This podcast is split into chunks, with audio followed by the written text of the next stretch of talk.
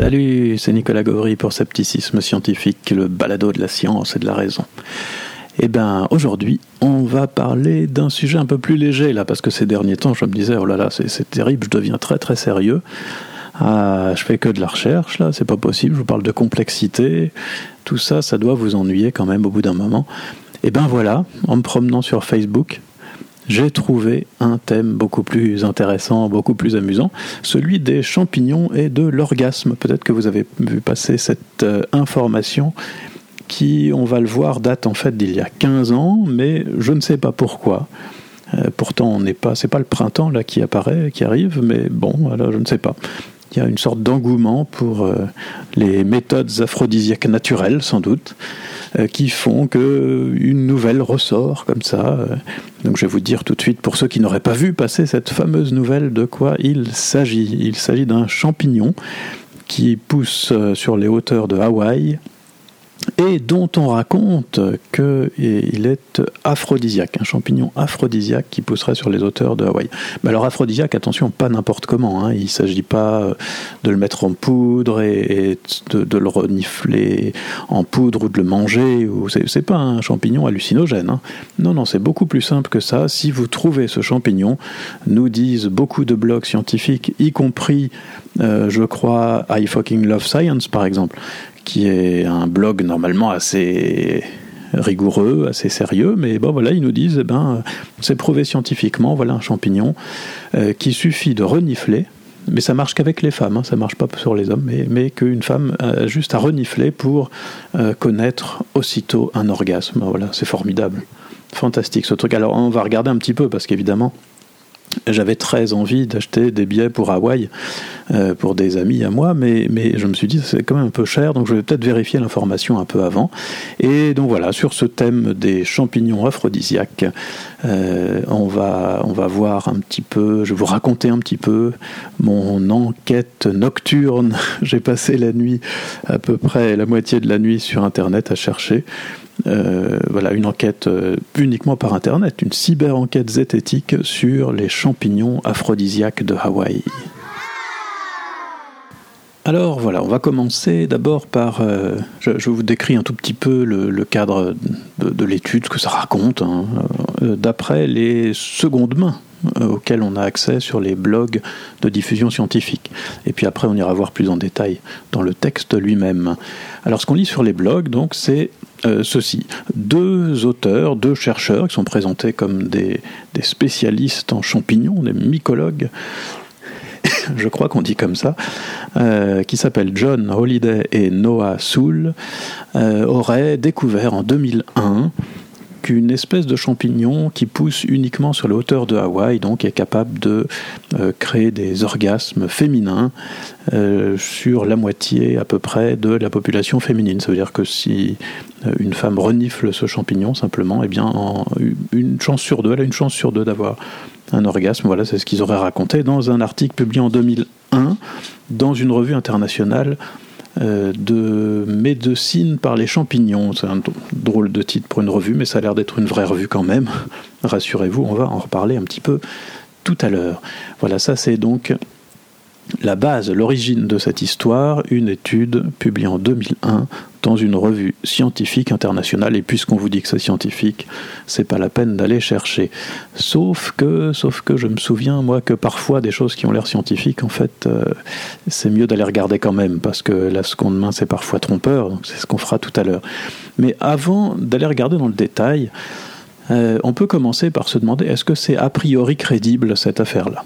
Alors, euh, je sais qu'on a eu beaucoup de discussions, notamment sur le balado, pour savoir si cette question est intéressante ou pas, euh, mais je suis tout à fait partisan et de plus en plus partisan de la méthode bayésienne, n'est-ce pas? Et euh, simplement, lorsqu'on raisonne de manière spontanée, naturelle, eh bien, on tient compte quand même de la plausibilité antérieure, comme dit l'autre, ou de la probabilité a priori la crédibilité d'une nouvelle. Alors ici, est-ce que c'est crédible? Est-ce qu'en reniflant simplement un champignon, on peut euh, créer comme ça des orgasmes euh, chez les femmes? Alors à noter d'ailleurs que d'après euh, ce qu'on lit sur les blogs, la totalité des hommes interrogés qui ont reniflé le champignon disent que ça schlingue grave, que c'est répugnant Et en effet, c'est un champignon de la famille des euh, phallus. Peut-être que vous connaissez Phallus impudicus, une sorte de champignon en forme de phallus, d'où son nom, et qui pue effectivement, ça sent la viande avariée, je sais pas. Et a priori, ça attire les mouches, et c'est l'explication pour laquelle ces champignons puent, c'est parce qu'ils attirent les mouches, et que les mouches, en fait, aident à disséminer les spores par la suite, ce qui aide comme ça le champignon à se reproduire. Bref, tout ça pour dire un champignon donc qui pue et qui euh, créerait euh, chez une femme sur deux un orgasme simplement en le reniflant. Est-ce que c'est crédible ou pas?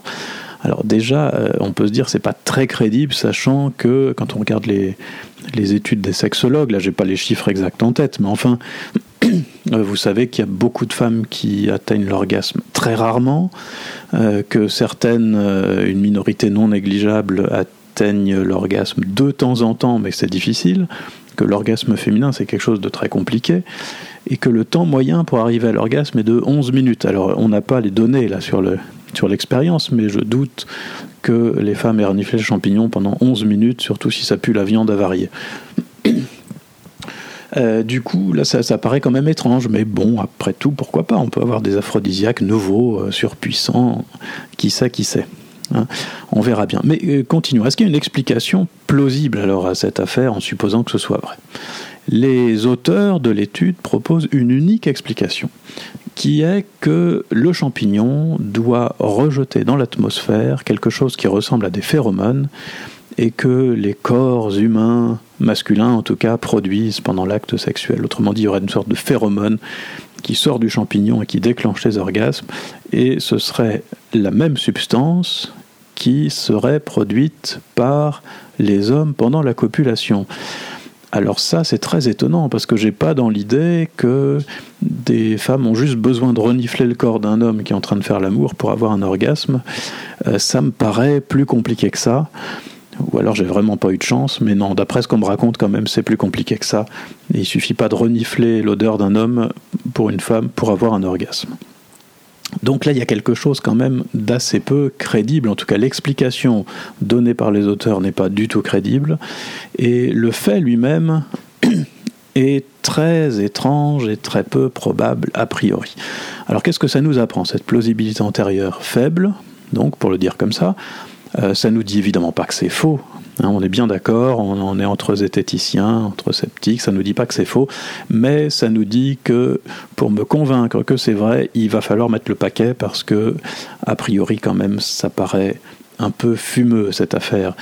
Hein, souvenez-vous de cet adage, les affirmations extraordinaires demandent des preuves extraordinaires. Alors on va voir quel genre de preuves extraordinaires il y a, mais avant d'aller regarder dans le cœur de l'article, on va déjà faire une petite analyse de la revue et des auteurs.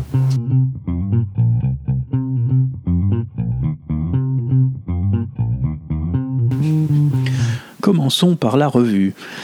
Euh, quelle est-elle cette revue? Alors la revue s'appelle euh, International Journal of Medicinal Mushrooms. Ah, c'est marrant comme titre. Euh, alors, on peut les chercher parce qu'il y, a des revues, euh, vous connaissez ça, des revues prédatrices, qui sont en fait des fausses revues scientifiques, qui attirent dans leur filet des, jeunes chercheurs avides de publication et euh, qui leur font ensuite payer le prix de la publication assez cher. Hein. ça peut atteindre plusieurs milliers de dollars parfois. Et donc on peut aller vérifier si cette revue existe bien, et puis si elle est cotée, si c'est une revue prédatrice, etc. Alors en cherchant un petit peu sur Internet, vous trouverez facilement des listes de revues soupçonnées d'être prédatrices ou de fausses revues. Ce n'est pas le cas de celle-ci, apparemment c'est une vraie revue, en tout cas d'après ce que j'ai pu voir. Euh, l'impact factor, c'est qui mesure l'importance de la revue, disons. Euh, pour, ceux qui ne connaissent pas l'impact factor, c'est le nombre moyen de fois que chaque article est cité, trois ans après sa publication ou moins. Et ça donne une idée, disons, de la renommée de la revue. Alors ici, l'impact factor est de 0,93, ce qui est plutôt faible, mais pas, nul non plus. Voilà, donc a priori, on a là une vraie revue scientifique, pas très célèbre, mais enfin, voilà, une vraie revue scientifique qui traite de l'application des champignons à la médecine. Voilà, qui est tout à fait intéressant, donc, et, une vraie revue, voilà, donc un vrai article dans une vraie revue scientifique qui nous dit que les femmes peuvent avoir des orgasmes en reniflant un champignon qui pue. Voilà, voilà, très intéressant comme nouvelle et très étonnant surtout. Alors on va se tourner maintenant, puisque du côté de la revue il n'y a pas de problème manifestement, euh, on va se tourner du côté des auteurs. Alors les auteurs, John Holliday et Noah Soul, ce qui est assez étrange, c'est qu'ils sont presque inconnus sur euh, Google Scholar et sur Google. C'est très dur de trouver leurs coordonnées. En fait, j'ai trouvé les coordonnées que d'un des deux, pas de l'autre. Euh, certains blogueurs ont réussi à les contacter ont eu des réponses. Donc c'est des gens qui existent vraiment, ce ne sont pas des robots. et ce, n'est pas un article, vous savez, qui aurait, été créé artificiellement avec un pipotron. Non plus, non, non, c'est un, véritable article. Très très court, on va le voir tout à l'heure, mais, un véritable article. Euh, et ce sont des véritables personnes qui ont écrit cet article. Où est-ce qu'on les trouve, ces gens-là? Eh bien, dans aucune université. Ce ne sont pas des chercheurs. Ce sont des auteurs, mais pas des chercheurs. Alors en fouillant un petit peu sur Internet, de ci, de là, euh, on trouve les références. D'abord, quand vous regardez l'article, au tout début de l'article, il est indiqué d'où viennent les auteurs. Et donc on nous indique ici que Noah Soul et John Halliday font partie d'un truc qui s'appelle Next Laboratories, donc les laboratoires Next. Et en cherchant bien, on finit par trouver les laboratoires Next sur Internet, enfin euh, plutôt l'historique des laboratoires Next. Alors les laboratoires Next, c'est une boîte privée qui fabrique des crèmes non pharmaceutiques, donc c'est de la parapharmacie si on veut, pour la peau et les cheveux et des compléments alimentaires. Donc on est un peu dans, dans, l'ambiance peut-être, hein, je sais, sais pas j'en sais pas plus que ça, mais enfin ça, m'évoque en tout cas euh, une ambiance de médecine alternative, de, naturopathie et compagnie. Enfin en tout cas, bref, voilà, une entreprise qui crée et vendait des, compléments alimentaires et des crèmes pour la peau, euh, qui a été créée en 2001, c'est-à-dire l'année de la publication de l'article, et qui a coulé et disparu un ou deux ans plus tard. Euh, apparemment. Bon, ça pas euh, en soi c'est pas très étonnant puisque euh, peut-être vous savez, mais en France par exemple, une entreprise sur deux ferme dans les deux années qui suivent sa création. Donc c'est quelque chose d'assez courant. Deuxième affiliation des auteurs, donc il y a cette, boîte privée. La deuxième affiliation juste du premier auteur, John Holliday, c'est une autre boîte privée qui s'appelle entreprise privée qui s'appelle Aloha Medicinals et qui est en fait euh, une champignonnière, on pourrait dire. C'est une, euh, une, entreprise qui fait pousser des champignons euh, aux vertus supposées médicinales et qui les vend partout dans le monde.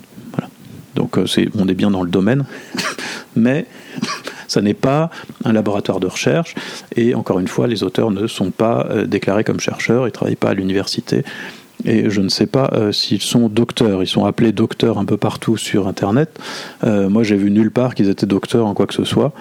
Euh, ce qui est sûr, c'est que l'un des deux est chef d'entreprise, puisque John Holliday, c'est celui qui a créé la boîte Aloha Medicinals.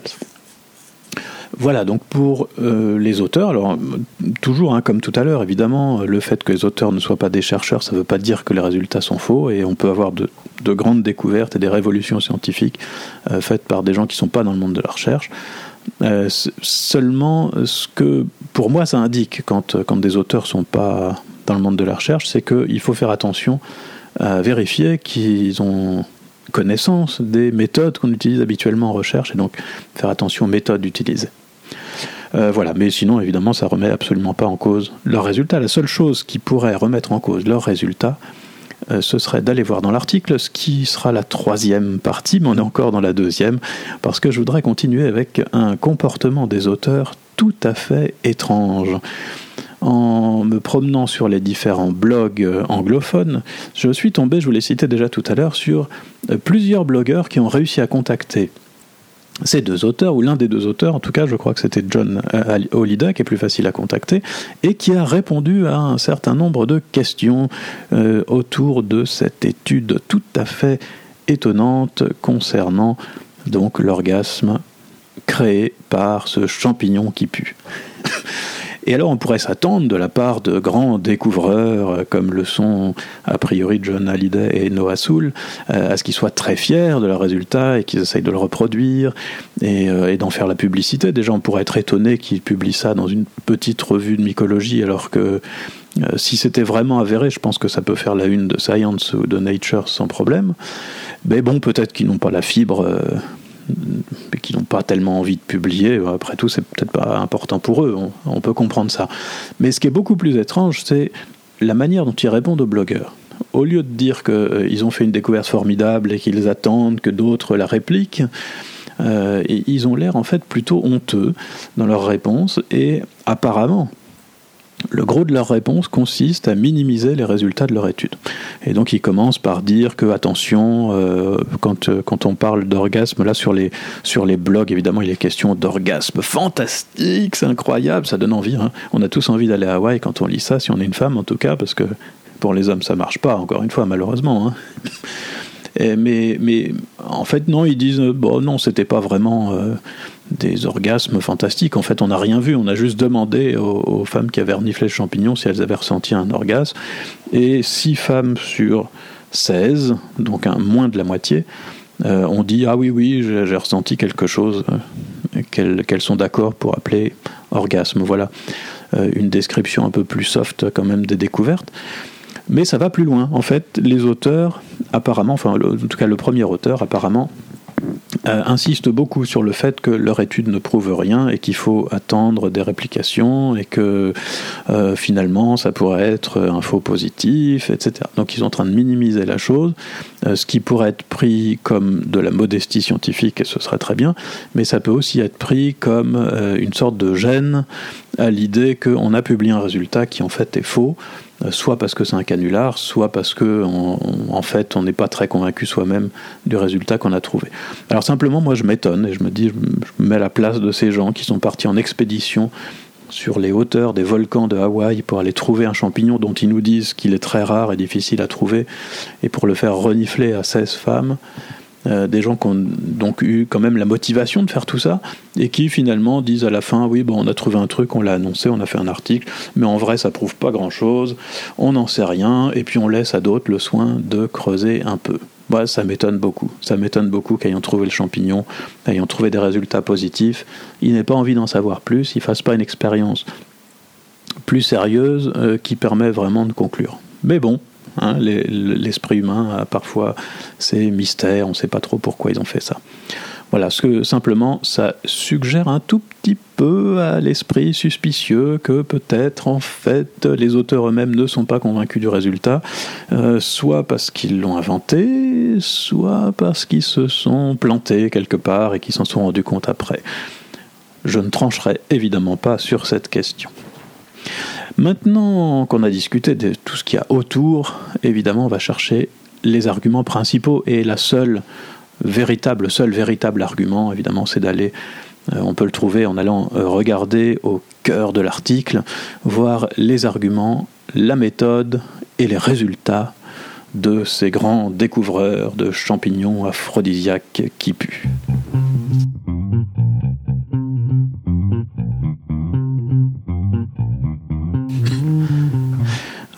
Trouver l'article, ça a été assez difficile parce que euh, quand on passe par le site de la revue, figurez-vous qu'on tombe systématiquement sur une page qui nous dit trop de demandes, essayez ultérieurement. Alors ça, ça peut être dû au buzz qu'il y, a eu autour de ça, mais ce qui est marrant, c'est qu'il y a eu exactement le même problème en 2013, et je soupçonne peut-être plusieurs fois avant.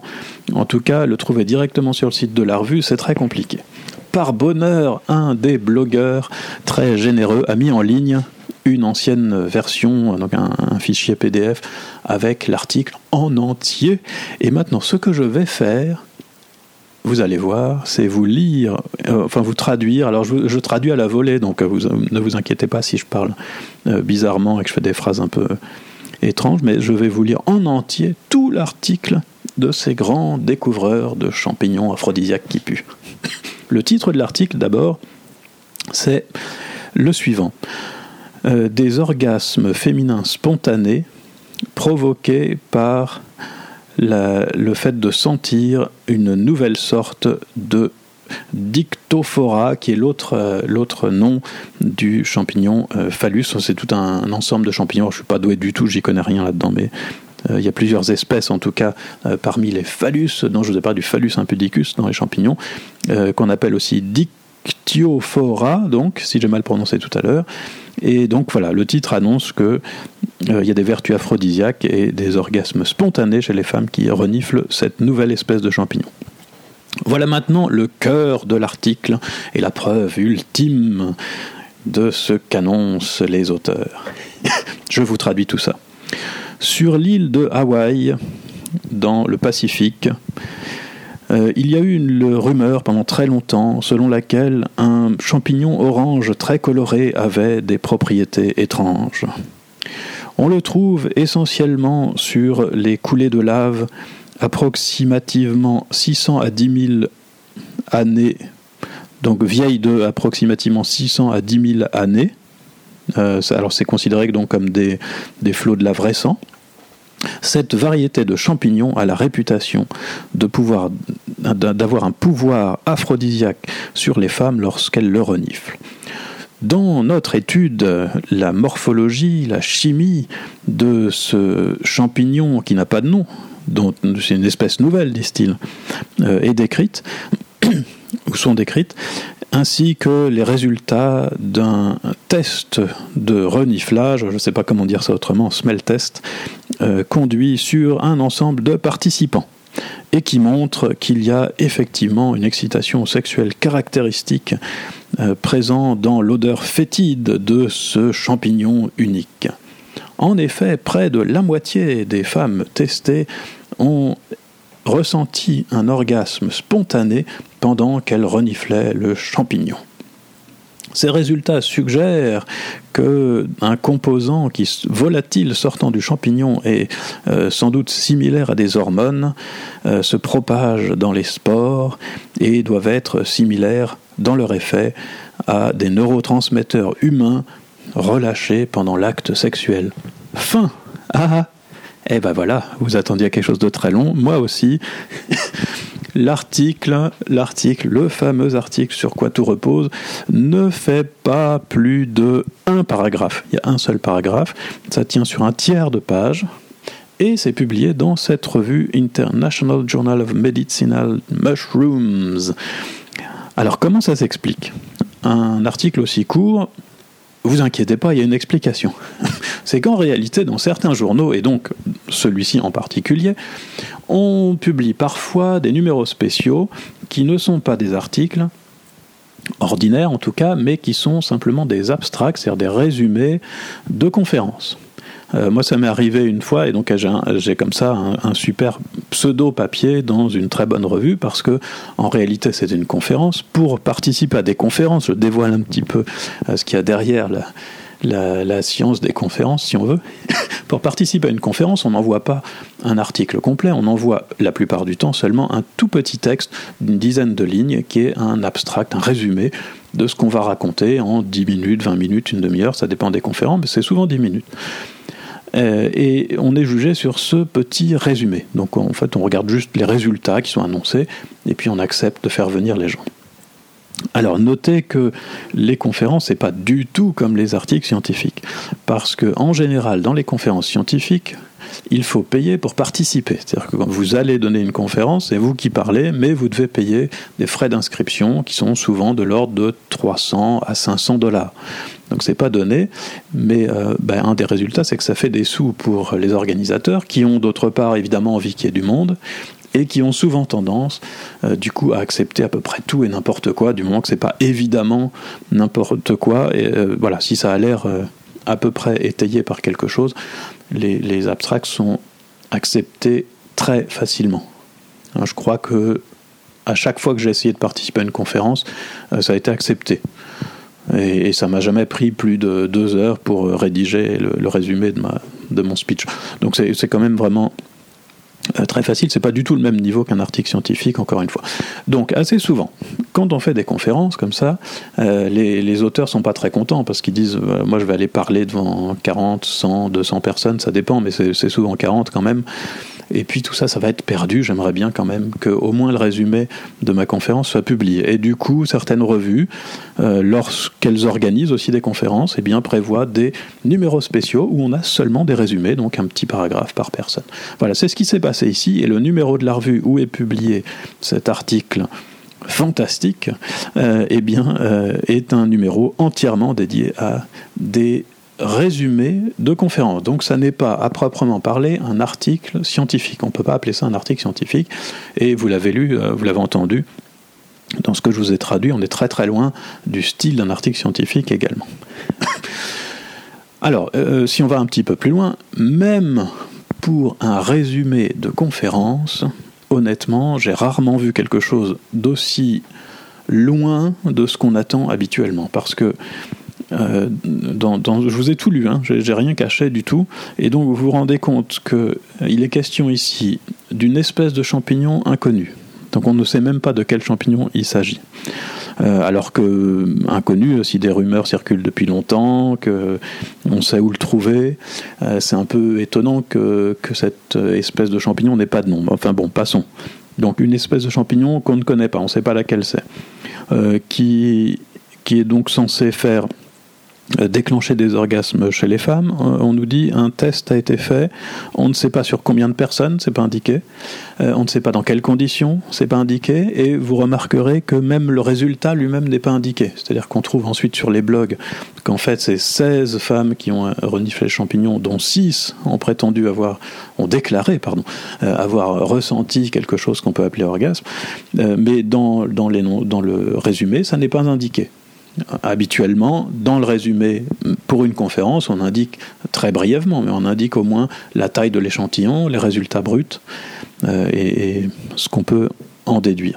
Donc vous voyez qu'ici, même pour un, abstract de conférence qui est d'un niveau très inférieur à un article de recherche scientifique, eh on est encore très très loin des standards habituels.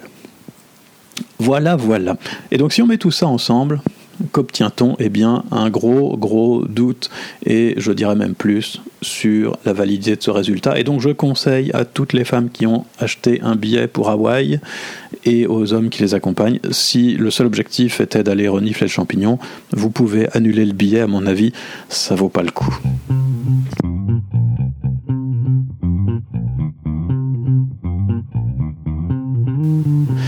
Voilà, la conclusion de tout ça, eh bien, euh, vous voyez, si on met, tout ensemble, tout ce qu'on a euh, vu, on a finalement euh, toute une rumeur, un, buzz sur Internet qui repose entièrement sur un article dit scientifique, qui en réalité n'est pas un article scientifique, mais un résumé de conférence, un résumé de conférence d'un niveau particulièrement faible, avec aucun détail, on ne sait même pas comment a été fait le test, quels sont les résultats du test, pour annoncer un fait une affirmation, un phénomène très étrange, a priori peu probable, avec aucune explication crédible. Et en plus de ça, quand on interroge les auteurs, euh, on, les, perçoit, on peut les percevoir comme euh, très gênés devant l'ampleur que ça prend, euh, pas du tout soucieux de faire de la publicité de leurs résultats. Et tout ça, ça suggère vraiment très très fortement soit un canular, soit un coup de pub, pourquoi pas, hein, quelqu'un qui vient de monter sa boîte là qui utilise des champignons et qui a envie de faire un petit coup de pub dessus et d'aller dans une conférence euh, simplement pour faire la pub de sa boîte. On peut imaginer, hein. ils annoncent n'importe quoi et puis euh, ils vont comme ça pendant la conférence faire connaître leur nouvelle entreprise qui utilise des champignons. pourquoi pas? Et si c'est pas un canular, on peut imaginer quand même qu'au minimum, les auteurs eux-mêmes doutent fortement de leurs résultats, ce qui n'est pas très bon signe. si on est très généreux et qu'on dit qu'il n'y a pas eu de canular et qu'on suppose qu'il n'y a pas eu d'erreur non plus et que la méthodologie est correcte, en quelque sorte, on peut quand même expliquer les résultats sans, sans admettre un effet magique de l'odeur fétide du champignon, simplement par, la raison suivante, c'est que euh, on dit au, au, début dans le, dans le très très très très bref article que je vous ai lu qu'il y a une rumeur depuis longtemps, donc c'est une légende en fait hein, sur Hawaï, que ce champignon, qu'on appelle le champignon des femmes, euh, a un effet aphrodisiaque. Et donc on peut imaginer que les femmes volontaires qui ont reniflé le champignon ben, simplement connaissent la rumeur, euh, savent de quoi il s'agit, et donc auront tendance, pour cette raison, à déclarer un orgasme. Mais on peut même imaginer que, puisque beaucoup de femmes n'ont jamais connu l'orgasme, je ne sais pas l'âge qu'avaient euh, les, femmes interrogées, puisqu'on ne sait même pas combien il y en avait, mais enfin, on le sait par, par la bande, on apprend que elles étaient 16 et que 6 ont déclaré un orgasme, mais après tout, on peut même imaginer que les 6 en question euh, n'ont jamais connu d'orgasme, peut-être, pourquoi pas, et que du coup, en fait, en reniflant un truc qui pue comme ça, elles ont une sorte de haut cœur qu'elles prennent pour un orgasme après tout. Tout est possible. En tout cas, cette explication vaut bien celle donnée par les auteurs, qui serait simplement qu'il euh, y a un composé dans le champignon similaire aux hormones dégagées par l'homme pendant l'acte sexuel et qui donc déclenche l'orgasme en quelques instants chez les femmes, ce qui me paraît plus que douteux. Voilà, voilà pour ce numéro. On va s'arrêter là pour cet épisode beaucoup plus léger que la dernière fois. Et à la, suite de ça, hein, souvenez-vous, méfiez-vous des trop bonnes nouvelles quand on vous dit que c'est euh, scientifique et que c'est publié dans une revue scientifique, parfois on a des surprises. La dernière fois que j'avais une surprise de ce genre-là, c'était avec Oscar le chat, pour ceux qui se souviennent un chat qui était censé euh, détecter la mort et qui euh, se couchait spécialement à côté des gens qui allaient mourir dans un hôpital. Et euh, on nous disait ça c'est sérieux parce que c'est publié dans une grande revue médicale. Et c'est vrai que c'était publié dans une grande revue médicale, mais ça n'était pas publié comme un article scientifique, c'était publié dans une, une section à part de, de la revue où on publie des petites histoires. Et en l'occurrence, c'était une sorte de presque un poème euh, écrit par un médecin qui n'avait fait aucune enquête, euh, aucune étude, et qui disait simplement Oh là là, c'est incroyable, j'ai vraiment l'impression que ce chat Oscar se couche à côté des gens qui vont mourir. Euh, voilà, retournez toujours aux sources en cas de doute, même si évidemment ça prend du temps, mais et donc on ne peut pas toujours le faire. Et si vous n'avez pas le temps, essayez simplement quelque chose qui marche très bien. et j'ai commencé par ça ici pour cette histoire de champignons. Euh, par taper sur, euh, sur les moteurs de recherche, par exemple, quelque chose comme euh, orgasme, champignon, hoax ou canular, et vous tombez comme ça assez facilement, au moins sur des billets de blog qui expriment des doutes vis-à-vis de ce qui est répété un peu partout, et parfois qui vous donnent des arguments pour dire que finalement peut-être que renifler un champignon qui pue c'est pas si génial que ça. Voilà, c'est tout pour aujourd'hui. Sceptiquement vôtre, comme dirait Jean-Michel.